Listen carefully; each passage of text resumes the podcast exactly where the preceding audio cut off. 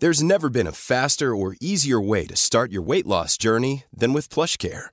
PlushCare accepts most insurance plans and gives you online access to board-certified physicians who can prescribe FDA-approved weight loss medications like Wigovi and Zepbound for those who qualify. Take charge of your health and speak with a board-certified physician about a weight loss plan that's right for you. Get started today at plushcare.com slash weight loss. That's plushcare.com slash weight loss. plushcare.com. Porque el mundo actual no se entendería sin la economía y los negocios. Acompaña a Mario Maldonado, el columnista de negocios más joven y objetivo del periodismo financiero, en su programa Bitácora de Negocios.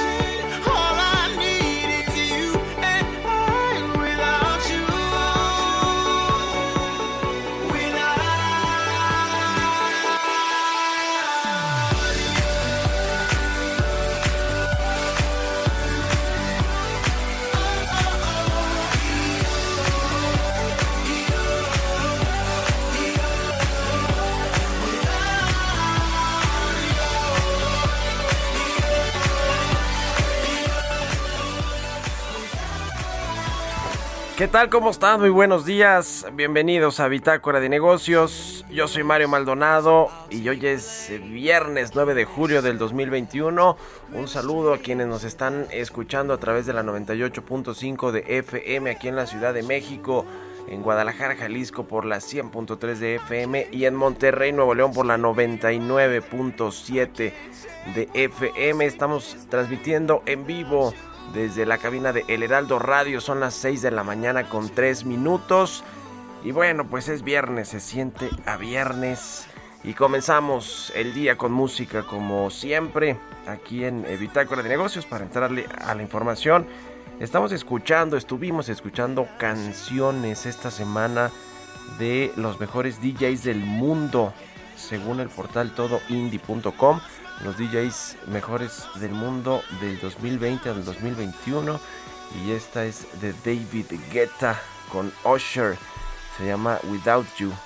Es un poco vieja esta canción no pero bueno pues David Guetta es uno de los DJs por lo menos más conocidos a nivel mundial. Y esta canción eh, la realizó con Usher que es un cantante estadounidense y David Guetta pues es de nacionalidad francesa bueno, vamos a entrar a la información. Hablaremos con Roberto Aguilar, como todos los días, tempranito aquí en Bitácora de Negocios, los temas financieros más relevantes. La variante Delta acelera contagios y decesos y los mercados se ponen a temblar. Hay nuevas olas de contagios fuertes en Europa, en el Reino Unido, en los Estados Unidos y en México, donde ya llegó esta cepa Delta. Todavía no es, eh, no se detecta en muchos lugares del país, pero de que ya la tenemos en México, eso es un hecho. Vamos a hablar también eh, sobre China. Redujo su inflación al mes de junio gracias a la intervención estatal. Es, es suficiente para que esta economía retome los niveles de crecimiento que tenía desde la crisis del COVID-19 y fue precipitada la decisión de subir tasas de interés, dice Gerardo Esquivel, el subgobernador del Banco de México, quien bueno ya sabemos tiene esta postura de bajas tasas de interés, que es lo que quiere un poco el presidente López Obrador, pero bueno, vamos a entrarle a ese tema de las minutas de la más reciente reunión de política monetaria del Banco de México con Roberto Aguilar. Hablaremos también con Vanessa Zárate, asociada del Consejo Mexicano de Asuntos Internacionales. Estados Unidos y Canadá manifiestan su preocupación a México por la política energética.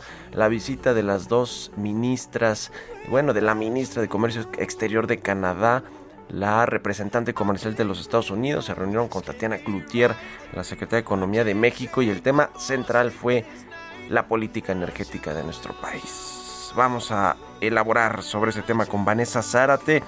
Platicaremos también con Alonso Cervera, economista en jefe para América Latina de Credit Suisse. la inflación se ubicará alrededor de su meta de 3% hasta el tercer trimestre del 2022, eso estima el Banco de México. Vamos a analizar también con Alonso Cervera las eh, minutas del Banco Central y lo que viene en términos de política monetaria para los próximos años y meses, no solo en México, sino en los Estados Unidos, con la Reserva Federal y en otros bancos centrales del mundo.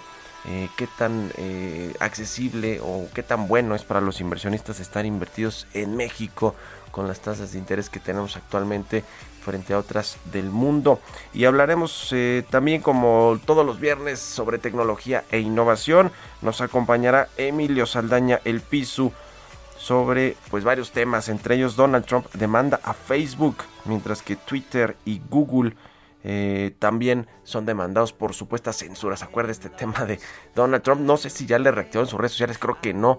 Pero bueno, pues las utilizó eh, de, de, forma inadecuada. Eso dicen los dueños de las redes sociales o las políticas de uso de las redes sociales. Vamos a entrarle a esos temas y a otros y a otros más aquí en Bitácora de Negocios, así que quédense con nosotros. Se va a poner bueno, ya es viernes, son las 6 con 7. Vámonos ahora con el resumen de las noticias más importantes para comenzar este día. Lo tiene Jesús El Chuyo Espinos.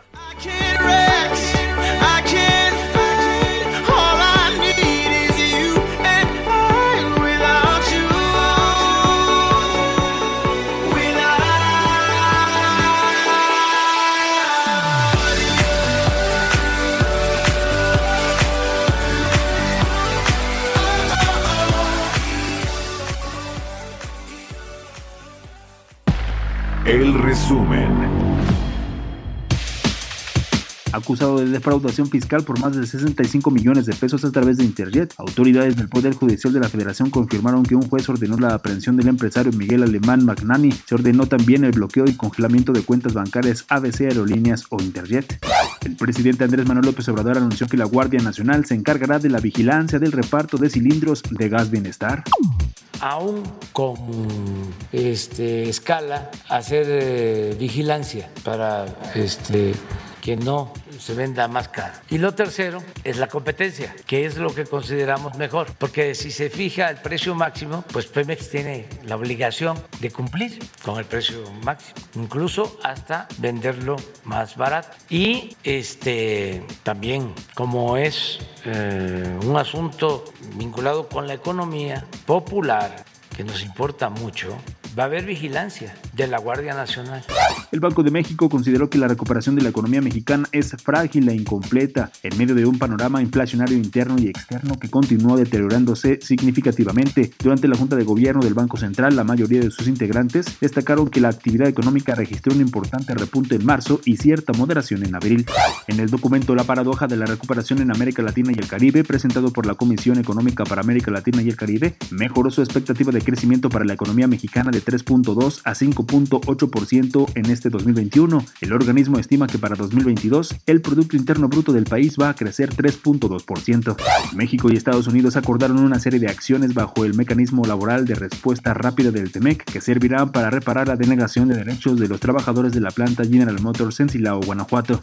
La Asociación Mexicana de Instituciones de Seguros anticipó que las indemnizaciones por COVID-19 están a nada de ser las más costosas de la historia para el sector asegurador. Detalló que la crisis sanitaria generó indemnizaciones por 2.105 millones de dólares al 5 de julio, con lo cual se mantiene como la segunda catástrofe más onerosa para el gremio, solo por detrás del huracán Wilma en 2005, el cual generó un costo de 2.376 millones.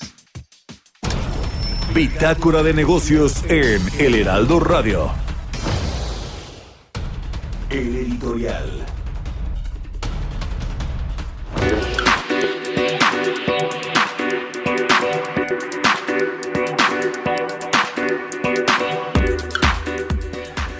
Pues la familia alemán, los otrora eh, poderosos políticos, empresarios de esta dinastía alemán que pues se ha ido extinguiendo y que todo apunta se va a terminar de extinguir en la tercera generación con Miguel Alemán Magnani. Ayer se dio a conocer esta orden de aprehensión que giró un juez de la Ciudad de México para pues, localizar y capturar a Miguel Alemán Magnani el expresidente de Interjet y de otras empresas.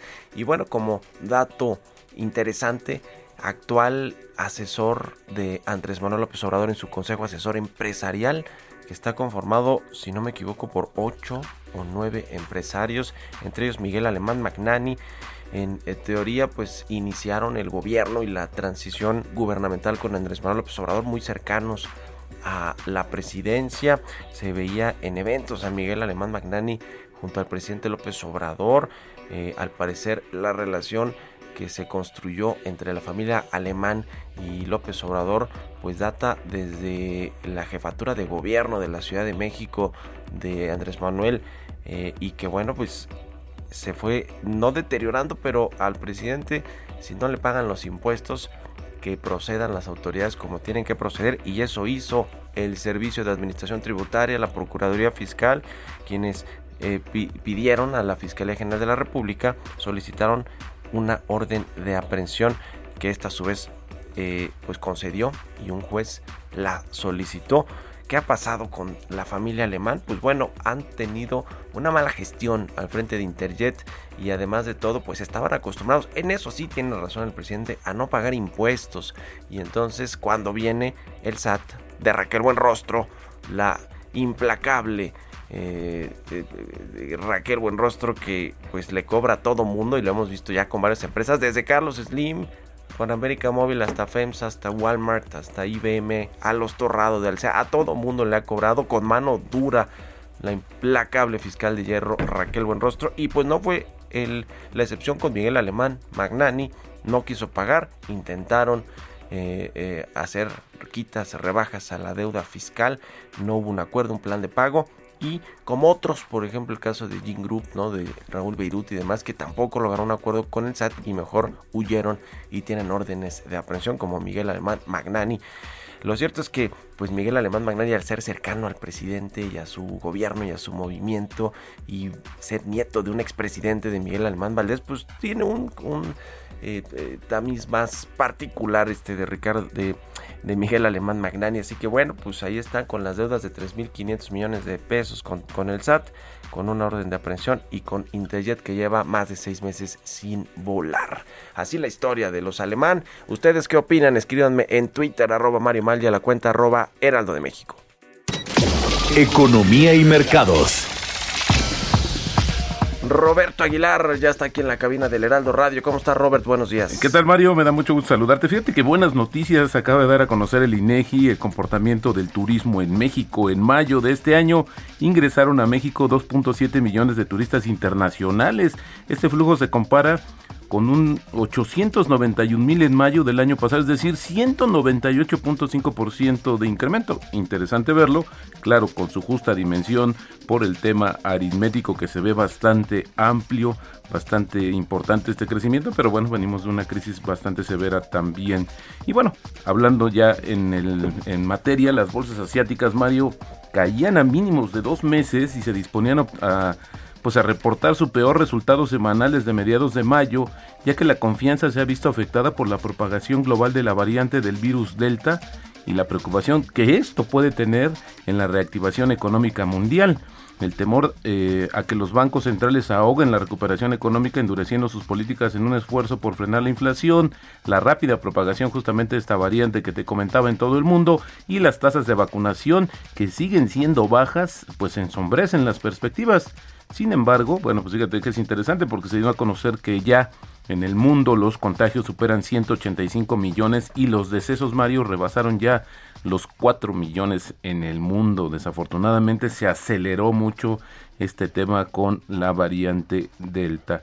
Y bueno, fíjate que también ayer se dio a conocer, ayer por la noche se dio a conocer que China logró bajar la inflación al consumidor y al productor en junio, esto respecto al mes previo, gracias a la intervención del Estado, Mario, para evitar aumentos de precios de materias primas, como la venta de reservas estatales, por ejemplo en este caso de metales, e investigaciones para detener el, almacenamiento ilegal de insumos, en este caso los granos, pero la tasa anual se mantiene todavía alta y bueno, pues esto también marca las crecientes tensiones en las economías, mientras China trata de reforzar la reactivación tras el episodio del coronavirus.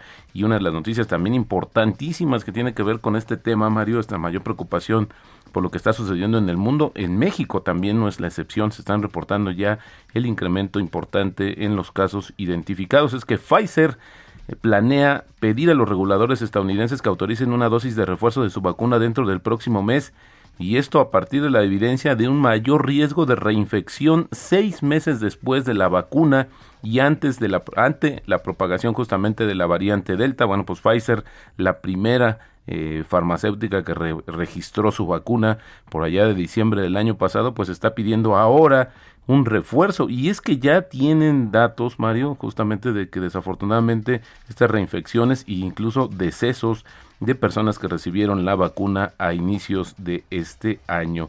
Y bueno, también hablando del tema del coronavirus, los casos justamente en Estados Unidos aumentaron 11% con respecto a la semana pasada, casi en su totalidad entre personas que aún no se han vacunado y alrededor del 93% de los casos se, se, producen en condados con tasas de vacunación inferiores al 40%. Y bueno, también eh, la variante Delta es la que explica la gran propagación que está padeciendo Estados Unidos. Y bueno, fíjate que previo a la reunión de los bancos centrales eh, del G20 y los ministros de Finanzas, pues el Fondo Monetario Internacional anunció que aprobó una asignación de 650 mil millones de dólares en derechos especiales de giro justamente los DEC, lo que supone un avance en la distribución de las reservas de divisas entre los 190 países miembros del FMI para que se complemente esto a finales de agosto. La directora general de este organismo, Cristalina Georgieva, dijo que ahora presentará la propuesta de asignación justamente de este DEC, que es la moneda, por así decirlo, prácticamente del Fondo Monetario Internacional a partir de una canasta de diversas divisas, las que más se negocian en el mundo, y, será la mayor en los 77 años de historia del fondo esto lo va a presentar a su Junta de Gobernadores con representantes de todos los países del Fondo Monetario Internacional. Eh, Cristalina Georgieva dijo, se trata de una inyección de energía para el mundo van a liberar esta parte de los derechos especiales de giro. A México le va a tocar, por supuesto, y estos se tendrán que reconvertir en monedas fuertes y después ya a engrosar las reservas de los bancos centrales. Sin duda una buena noticia para México. Y bueno, el tema también, Mario, de la decisión del Banco de México, muy polémica, pero bueno, lo que me llamamos la atención, pues fue esta especie de advertencia de Gerardo Esquivel de que era muy prematuro o que fue muy prematuro aumentar la tasa de referencia en México y bueno, pues también desafortunadamente creo que vamos a tener que hablar del tema inflacionario todavía por bastantes trimestres. Y bueno, Estados Unidos y México acordaron celebrar una nueva votación sindical en la planta General Motors en Silao a más tardar el 20 de agosto. Esto lo informó justamente la oficina del representante comercial de Estados Unidos y este organismo dijo que México se comprometió a una serie de salvaguardas antes de la votación, incluida la presencia de inspectores federales mexicanos y observadores de la Organización Internacional del Trabajo en las instalaciones de esta compañía automotriz. Vaya que está dando de que hablar este tema. Bueno, pues quieren defender ahora sí los derechos de los trabajadores para elegir libremente el sindicato que los representa. Y más en el tema automotriz, Mario, las ventas de automóviles en China cayeron más de 12% en junio. Esto con respecto al mes inmediato anterior. Esto de acuerdo con los datos que se dieron a conocer justamente hoy, ya que la escasez mundial de semiconductores o chips afectó a la producción de automóviles en el mercado de automóviles más grande del mundo. Aún así, las ventas en junio en China sumaron más de 2 millones de vehículos. En México no vendemos ni uno, un millón, un millón al año. En, en China, 2 millones al, al, mes. Y bueno, rápidamente el tipo de cambio, Mario, 1991. Eh, pero ayer ya tocó un máximo de 20.15 y la frase del día de hoy, la clave para ganar dinero con las acciones es no tenerles miedo. Esto lo dijo en su momento Peter Lynch. Pues ahí está, muchas gracias Robert. Al contrario, muy buenos días. Nos vemos al ratito en la televisión en el canal 10. Roberto Aguilar, síganlo en Twitter, Roberto AH, son las 6 con 20 minutos. Mario Maldonado en Bitácora de Negocios. Vamos a platicar con Vanessa Zárate, asociada del Consejo Mexicano de Asuntos Internacionales, a quien me da mucho gusto saludar. Vanessa, muy buenos días. Hola, ¿qué tal? Buenos días, Mario. Muchas gracias por la invitación. Gracias por estar en el programa. A ver, se llevó a cabo esta reunión trilateral entre México, Estados Unidos, Canadá, en materia de comercio exterior, pero se abordó más el tema del sector energético y la política energética de México y claramente pues en Estados Unidos y en Canadá no están contentos con lo que sucede en, en México y que el Estado quiere retomar todo el control del sector de hidrocarburos y eléctrico. ¿Nos puede causar eso un problema en el marco del TEMEC e incluso diplomático con nuestros socios comerciales, Vanessa? Es, es correcto lo que señalas, Mario. El 7 de julio tuvo lugar en el marco del primer aniversario del tratado comercial que tenemos con Estados Unidos y Canadá, una reunión en la que participaron la ministra de Pequeñas Empresas, Promoción de Exportaciones y Comercio de Canadá, la señora Mary Ing, la representante comercial de Estados Unidos, Catherine Tai, y la secretaria de Economía, Tatiana Cloutier. Sin duda, uno de los temas que sobresale y que además no debe de sorprendernos que haya estado presente es el de eh, pues los temas energéticos y las, las las acciones que ha estado tomando el gobierno mexicano en ese sentido.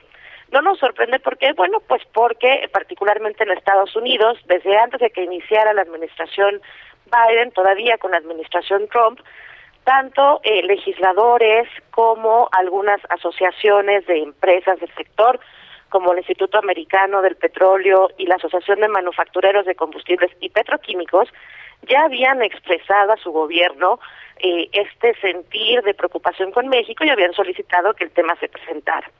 De igual manera, eh, aquí en México también cámaras como la Cámara eh, Americana de Comercio han sido eh, también muy vocales en, en señalar aquellas medidas que afectan a sus agremiados. Además, esta no es la primera vez que la señora Tai señala las preocupaciones estadounidenses. Ya en mayo pasado, en el marco de la reunión de la Comisión de Libre Comercio, expresaron esas preocupaciones, expresaron eh, este eh, pues sentir de que el sector energético estaba afectando particularmente energías renovables y limpias en ese momento. Igualmente el gobierno canadiense, eh, pues no es la primera vez que lo señala. En el marco de esta visita a México, la eh, ministra Ing se reunió con la secretaria Nale para expresar esa preocupación y ese sentir de empresas canadienses. Esto también lo había hecho el gobierno canadiense en 2019 con la negociación de lo que nuestro gobierno llamó contratos leoninos, que eran esos contratos de CFE con algunas empresas, entre ellas una canadiense. Ujú. Pues sí, no están en nada contentos con la política. ¿Crees que en algún momento, porque parece que el gobierno no va a cambiar su política energética, el gobierno mexicano, en algún momento se va a tener que llegar a estas soluciones de paneles de controversias o algo por el estilo si México no cambia la política y es más incluyente, por lo menos con la inversión de Estados Unidos y Canadá? Nos quedan 40 segunditos, Vanessa. Eh, el resumen es, ¿existe esa vía? Sí, es correcto, la vía existe. El tratado, el tratado, eh, el TEMEC lo, lo contempla, contempla esas protecciones para inversiones, contempla además otros capítulos eh, que tienen que ver con la competencia y con tener un piso parejo entre las empresas del Estado y las empresas, los inversionistas privados. Eh, también es cierto que lo que tú mencionas, el gobierno no va a modificar su postura, ha sido consistente en señalar el presidente que este es su modelo, es un modelo en el que preponderen en el sector de hidrocarburos Pemex y en el que prepondere la CFE y creo que si bien es una vía, también es una vía que toma tiempo y que probablemente para cuando se resuelvan esos casos, pues este gobierno haya terminado y por lo tanto el presidente lo sabe y eh, seguirá implementando el modelo que ha pensado para, para, el, para el modelo Ya. energético de la cuarta transformación. Pues ya lo veremos. Gracias, Vanessa. Muy buenos días. Hasta luego. Vamos a hacer una pausa. Regresamos. Continuamos en un momento con la información más relevante del mundo financiero en Bitácora de Negocios con Mario Maldonado. Regresamos. Estamos de vuelta en Bitácora de Negocios con Mario Maldonado. Entrevista.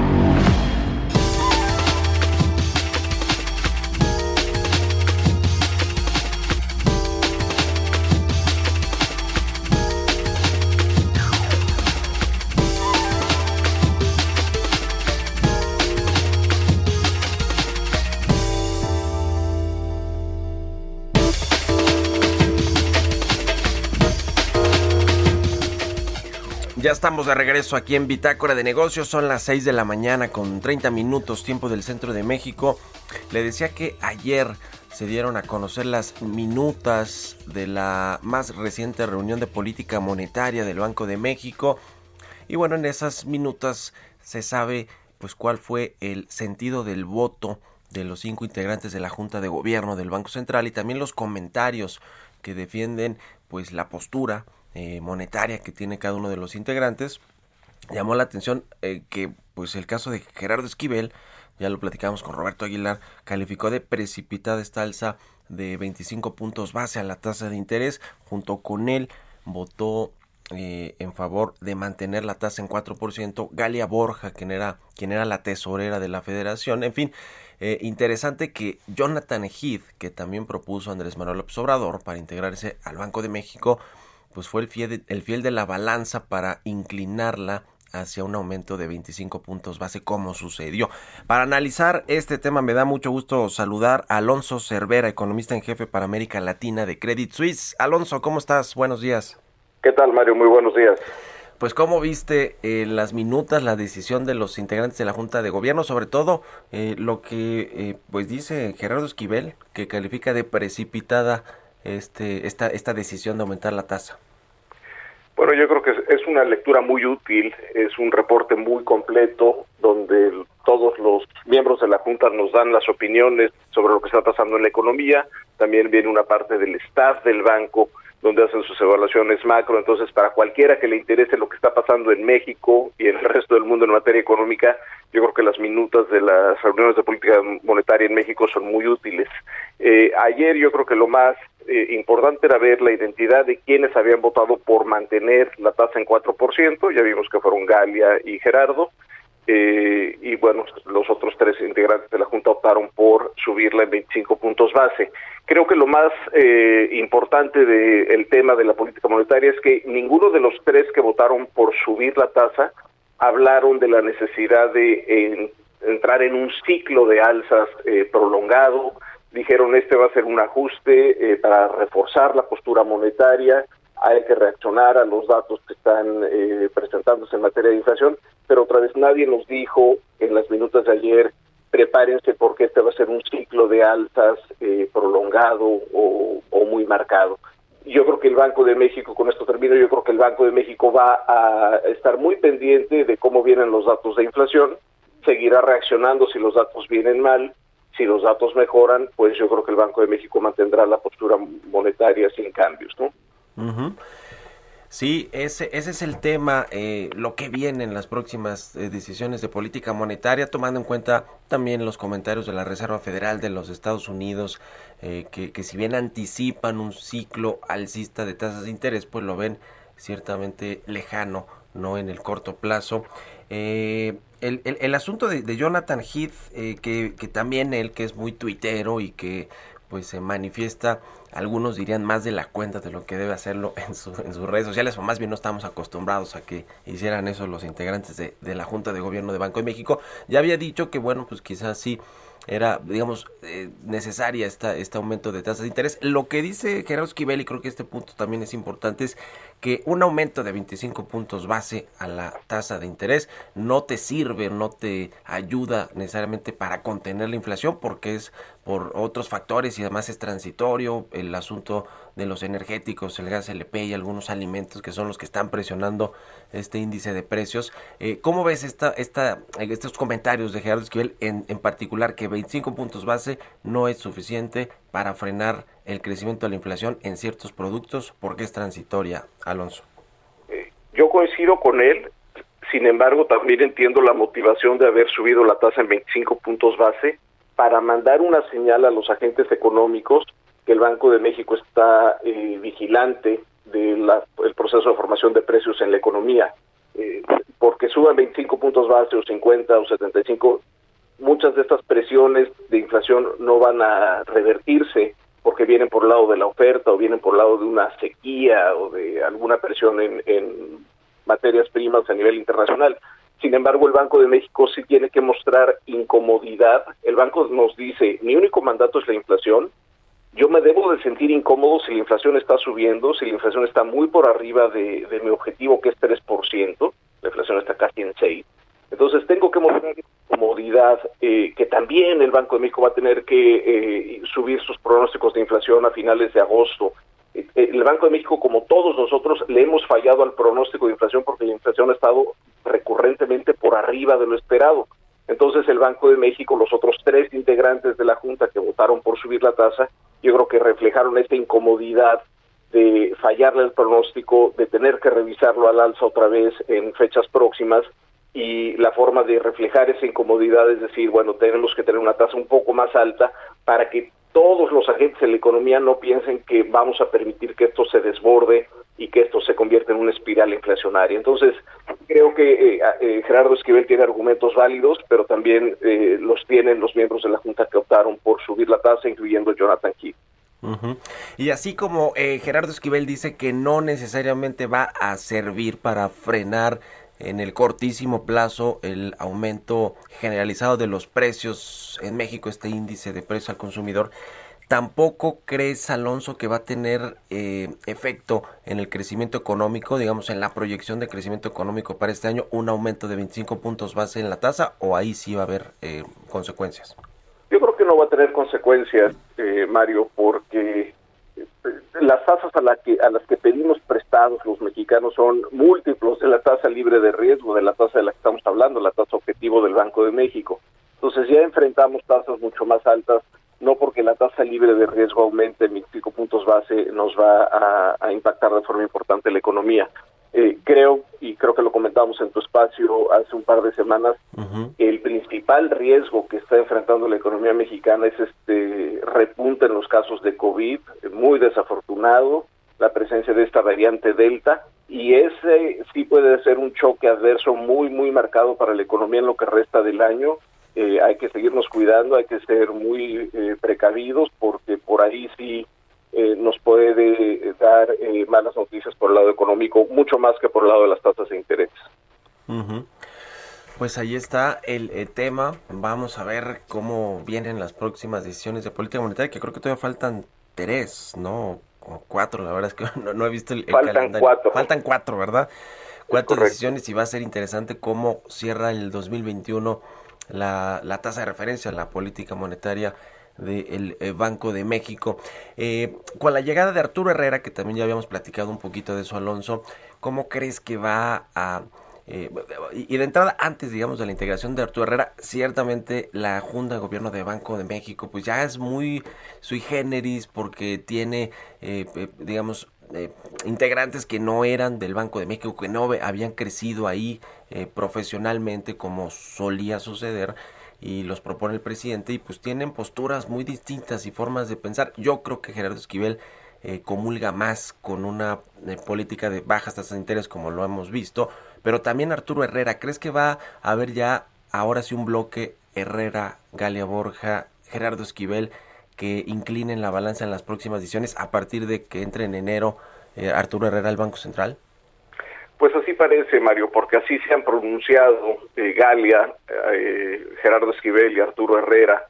Eh, han sido un poco críticos de, primero, de no bajar la tasa más rápido, cuando le estaban bajando la tasa, y ahora son críticos de que se empiece a subir. Entonces, yo creo que sí van a ser, va a ser un bloque eh, bastante unido en ese sentido, eh, pero al final del día, el juez son los mercados financieros y Sí. el que va a juzgar el actuar de la Junta de Gobierno, como lo ha hecho siempre, es el mercado financiero. Y si el mercado financiero percibe que el Banco de México está siendo muy laxo, que el Banco de México eh, no está arrestando las presiones inflacionarias de forma adecuada, pues los precios de los activos van a cambiar. eh, y en castellano significa que las tasas, toda la curva de rendimiento se va a subir, el peso se puede presionar.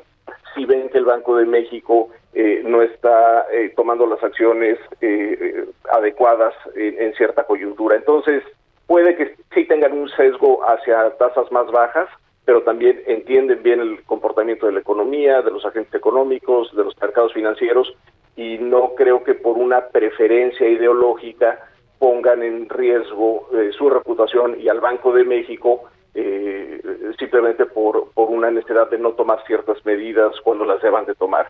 Entonces, bueno, hay que tener confianza eh, y, ser optimistas que vamos a seguir teniendo un marco central sólido, técnico, y, y, bueno, de experiencia diría que no mucha en cuanto a los miembros de la Junta, pero esa experiencia se va ganando y es gente muy preparada y yo creo que estamos en buenas manos.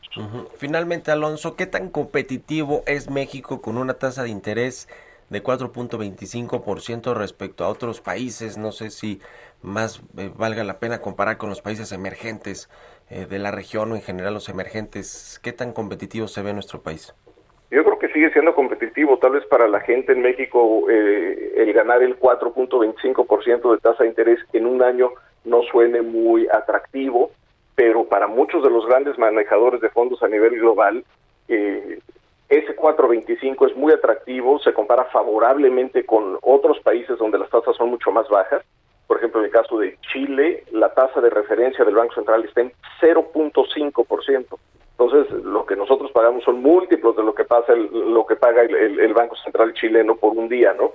Eh, y a eso hay que sumarle, Mario, que tenemos una tasa relativamente alta para estándares de mercados emergentes, pero también algo muy importante, que la disciplina fiscal en México ha sido mucho mayor, ha sido mucho más férrea. Y eso también le gusta a los inversionistas que nos ven de fuera porque dicen, mira, nos pagan bien la tasa y no tienen eh, problemas o desórdenes en el ámbito fiscal. Entonces, por eso eh, México sigue siendo muy bien visto eh, a los ojos de los inversionistas internacionales. Eh, y bueno, y si siguen subiendo la tasa en México, pues ese atractivo simplemente aumentará. Pues ya lo veremos. Te agradezco mucho, Alonso Cervera, economista en jefe para América Latina de Credit Suisse, que nos hayas tomado la entrevista y muy buenos días. Gracias a ti, Mario. Saludos. Un abrazo, que estés muy bien. Son las 6.42, casi 43 minutos. Vamos a otra cosa. Historias empresariales.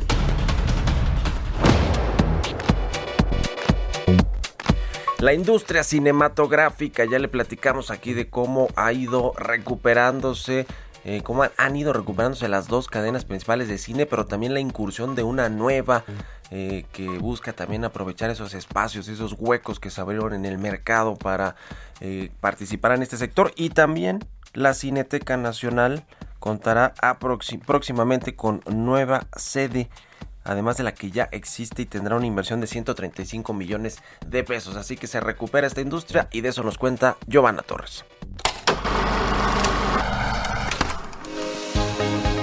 será la zona de Santa Fe en la cuarta sección del bosque de Chapultepec, donde se construirá una nueva sede de la Cineteca Nacional, con una inversión de 135 millones de pesos. La empresa fundada en 2018, Desarrollo Sustentable Arro SADCB, será la encargada de la obra que se extenderá hasta el 31 de diciembre de este año. En 1984 se inauguró la actual Cineteca localizada en Avenida México Coyoacán, en la alcaldía Benito Juárez. Gabriel Orozco, artista contemporáneo mexicano, es el encargado del proyecto junto al arquitecto Mauricio Rocha Iturbide serán intervenidas las fachadas de la nave industrial ex ensambladora de armas para dar vida a la nueva sede, la cual contará con dos salas de cine con capacidad aproximada de 400 personas, cuatro salas con capacidad aproximada de 200 personas y dos más para recibir a 100 personas. También contará con otras áreas como sala de exposiciones temporales, restaurante,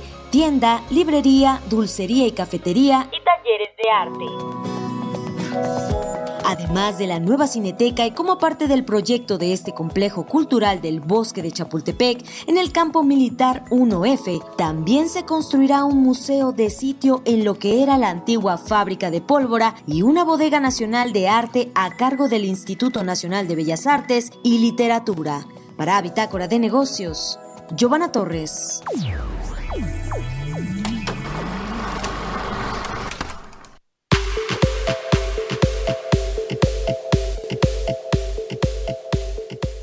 Bueno, pues sobre este asunto del gas LP y la intención del presidente de crear su propia empresa estatal para distribuir este energético en México, fíjense que hoy el, Reforma trae una nota interesante que tiene que ver con la importación de gas natural que le decía ayer, pues es bastante importante. México no es para nada autosuficiente en la producción de gas LP y pues lo importa y, y, y Petróleos Mexicanos importa muchísimo gas LP y su principal socio en el exterior es Vitol, una compañera multinacional acusada y sancionada en Estados Unidos por haber sobornado a funcionarios mexicanos y de otros países.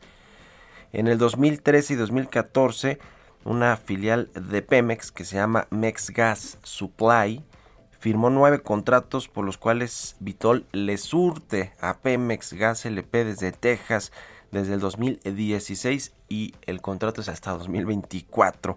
Así que eh, pues el gobierno federal que quiere crear su propia empresa para distribuir el gas LP y ponerle un precio tope al eh, cilindro, lo que dijo ayer el presidente, era el presidente López Obrador, pues sí, primero tendrá que subsidiarlo porque los eh, precios del gas LP se fijan de acuerdo a los precios internacionales del petróleo y además de todo, pues se los tendrá que comprar a Vitol, esta empresa acusada de corrupción y con la que Pemex tiene un contrato hasta el 2024, justo cuando termina el sexenio de Andrés Manuel Observador. Así que el gas eventualmente que va a vender esta empresa Gas Bienestar o Gas para el Bienestar, como le quiere poner el presidente, pues va a vender el gas LP subsidiado y además se lo comprará a una empresa que fue acusada en Estados Unidos por corrupción. Y por corrupción en México, ¿eh? en los gobiernos pasados ciertamente, pero bueno, ahí está, digamos, es un tema, me parece muy relevante que pues el gobierno federal y el presidente no cuenta toda la historia, ¿no? Quizás si hubieran echado un clavado o hubieran informado muy bien al presidente sobre el mercado del gas LP, eh, cuánto importa Pemex, a quién se lo compra, pues a lo mejor no salen a gritar a los cuatro vientos en las conferencias matutinas que van a desplazar a los privados y que van a ofrecer precios más bajos, que además de todo tampoco lo que no dicen entre líneas es que pues nos va a costar más caro a todos porque los subsidios del gobierno, pues ¿quién los paga? Pues nosotros, con los impuestos, con el presupuesto federal, con el gasto público. Así que, bueno, ahí está el tema. Son las 6 con 47 minutos. Vamos a otra cosa. Tecnología. Ya llegó a la cabina de El Heraldo Radio, mi querido Emilio Saldaña, el Pisu. ¿Cómo estás, eh, Pisu? Buenos días. Mi querido Mario, muy feliz viernes y muy feliz viernes a nuestra audiencia. Ya muy prendido ahí, Ya, puestos y listos, señor. Se siente el viernes eh, Sí, y ya. es momento de hablar pues, de los temas tecnológicos, de innovación. Cuéntanos, Pisu, ¿qué nos traes? Traemos noticias bien interesantes en el resumen de tecnología para esta semana y le cuento rápidamente. De entrada, un nuevo ciberataque masivo en Estados Unidos afectó a más de mil empresas en todo el mundo. Y en este caso, Estados Unidos ha sido víctima una vez más de un ataque que implica el secuestro de una red de cómputo, este ataque de tipo ransomware, que además se trata del ataque más sofisticado hasta ahora en la historia y sucedió la madrugada del sábado pasado cuando se secuestró un software de Casella, uno de los proveedores de seguridad eh, de digital más importantes del país. Apenas unas semanas después, y cheque esto, de que el presidente norteamericano Joe Biden le pidiera a su homólogo ruso Vladimir Putin frenar los delitos cibernéticos, un conocido grupo de ciberdelincuentes vinculado a Rusia ha sido acusada de llevar a cabo este ataque a la cadena de suministro de software global. Se cree que Revil, la banda a la que se culpa por el ciberataque del pasado 30 de mayo del gigante empacador de carne JBS, esté detrás de este hecho y hasta ahora hay víctimas en 17 países, entre ellos el Reino Unido, Sudáfrica, Canadá, Argentina, España y México. Y de hecho gobiernos de distintos países, incluido Estados Unidos, estudian ya endurecer las penas relacionadas con este tipo de ataques. Por otro lado, le comento que el presidente Trump ha anunciado una demanda en contra de Facebook, Google e incluso inmediatamente después de anunciar esta demanda comenzó a organizar una cooperacha para poder llevar a cabo este esfuerzo. Y en efecto, comenta pretende demandar a los respectivos directores Mark Zuckerberg, Jack Dorsey y Sundar Pichai de Google y dichas demandas, según expertos legales, tienen casi la garantía de fracasar. Las demandas las da a conocer poco más después de un mes de que Facebook decidiera mantener la prohibición de Trump de usar la plataforma al menos hasta el 2023. Y Twitter, recordemos la red social preferida del presidente Trump durante su único mandato, prohibió permanentemente su acceso después de la invasión del Capitolio el 6 de enero. Las tres demandas relacionadas presentadas en un un tribunal federal de Florida alegan que los gigantes tecnológicos han violado los derechos de las primeras enmiendas del demandante. Sin embargo, aquí es importante que recordemos, Mario, que las plataformas tecnológicas son entidades privadas, no instituciones de gobierno, y por tanto, las afirmaciones sobre violaciones constitucionales no se sostienen e incluso, alertan los abogados expertos, podrían incluso ser motivo de desechar estas demandas por frívolas, resultando incluso pues en ser contraproducentes hasta para el grupo de abogados del presidente Donald Trump. Y en temas que tienen que ver más con la Ciudad de México y con nuestro país, eh, Mario, te quiero comentar que preocupante, mujeres entre 12 y 19 años son quienes más sufren acoso cibernético en México. La población de la población usuaria de internet, el 21% durante el 2020 vivió alguna situación de acoso cibernético, siendo las mujeres las más afectadas con insinuaciones y propuestas sexuales, de acuerdo con el Instituto Nacional de Estadística y Geografía. En el periodo de octubre de 2019 a noviembre de 2020, 16.1 millones de personas de 12 años y más señalaron haber sufrido acoso cibernético según datos del módulo sobre ciberacoso 2020. Por sexo, las mujeres registran el mayor número con un total de 9 millones, mientras que en los hombres se trata de 7.1 millones. Y por entidad federativa, cheque qué interesante, la mayor incidencia de ciberacoso se registró en Colima, seguida por Tabasco y Tlaxcala. Y las ciudades donde se presentó menor prevalencia de ciberacoso, no lo habría pensado a lo mejor, fueron la Ciudad de México, Tamaulipas y Colima. Y los adolescentes fueron las más expuestas, en donde el 29.2% de las mujeres entre 12 y 19 años señalaron haber vivido algún tipo de ciberacoso. Así que tenemos en nuestro país pues un reto muy importante, Mario, en términos de reducir precisamente la violencia contra las mujeres y particularmente la violencia dentro del entorno digital que ha venido creciendo y particularmente dentro de la pandemia ha tenido un registro de un crecimiento importante, Mario. Pues sí, preocupante estos datos, pero pues el ciberespacio es el nuevo entorno o no tan nuevo pues de convivencia de los adolescentes, de los niños y de todo mundo, ¿no? De nosotros mismos que ya no estamos tan adolescentes, este, y, y, y ahí es donde creo que sí hace falta estas regulaciones. Ha avanzado mucho el tema de regular, de tratar de eh, pues eh, prohibir todo esto. Bueno, Claro. no de tratar de que se prohíbe, pero de que no suceda. Sin embargo, todavía nos falta mucho camino por andar en eso, ¿no, mi querido Piso? Absolutamente, y aquí Mario yo cerraré diciendo que es súper importante que en el caso de papás y mamás que nos estamos, que estamos acercando a nuestras a nuestras hijas e hijos al entorno digital, no optemos, y muchas veces sucede, no optemos por decir, híjole, pues es que ya ves que ya traen otro chip y ellos sí, Sí, le usan sí, a la sí, cosa y yo no, y por eso ni me meto.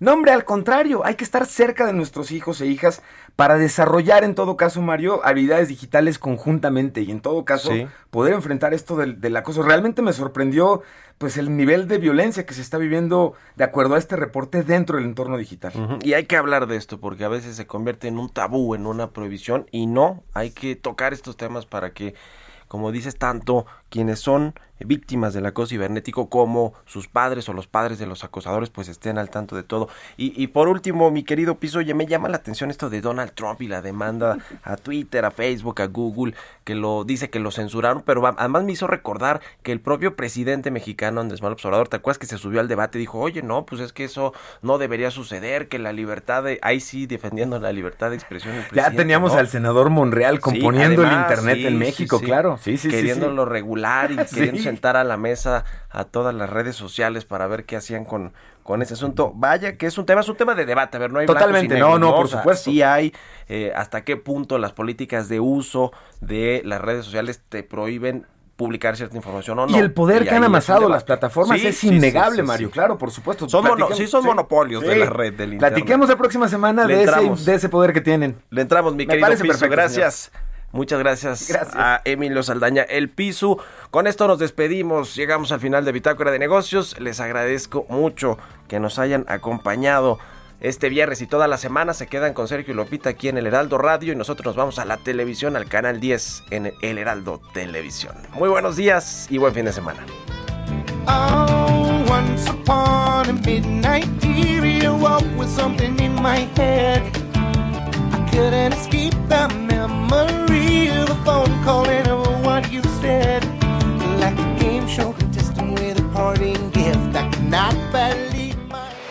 Esto fue Bitácora de Negocios con Mario Maldonado, donde la H suena y ahora también se escucha. Una estación de Heraldo Media Group. Hey, it's Paige DeSorbo from Giggly Squad. High quality fashion without the price tag. Say hello to Quince. I'm snagging high-end essentials like cozy cashmere sweaters, sleek leather jackets, fine jewelry, and so much more. With Quince being 50 to 80% less than similar brands. And they partner with factories that prioritize safe, ethical, and responsible manufacturing. I love that. Luxury quality within reach. Go to quince.com slash style to get free shipping and 365 day returns on your next order. Quince.com slash style.